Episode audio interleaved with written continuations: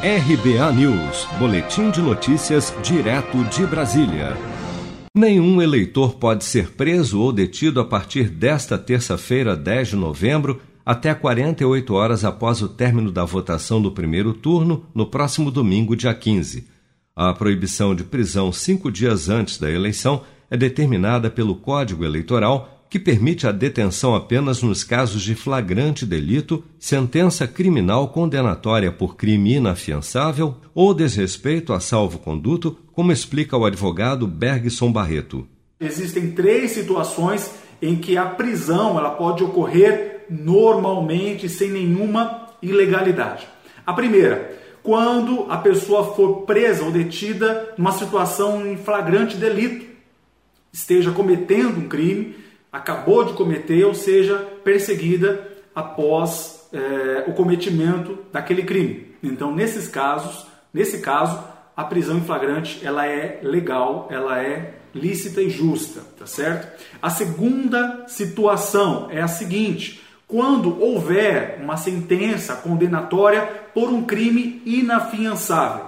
Existem crimes que permitem fiança, existem outros crimes que não permitem a fiança. Por exemplo, a tortura, o tráfico de drogas e os crimes é, tidos, considerados como, como crimes hediondos, tá bom? E a terceira situação, se ocorrer a prisão será plenamente lícita, uh, é quando a pessoa possui um salvo-conduto e extrapola, descumpre as regras estabelecidas naquele salvo-conduto. O que é um salvo-conduto?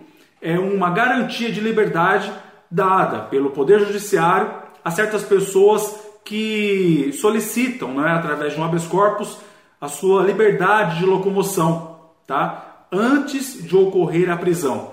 O eleitor preso em uma dessas situações deve ser levado à presença de um juiz. Se o magistrado entender que o ato é ilegal, ele pode relaxar a prisão e punir o responsável pela detenção. A proteção contra detenções durante o período eleitoral também vale para membros de mesas receptoras de votos e de justificativas, bem como para fiscais de partidos políticos. Desde o dia 1 de novembro, candidatos não podem ser presos, exceto em flagrante delito.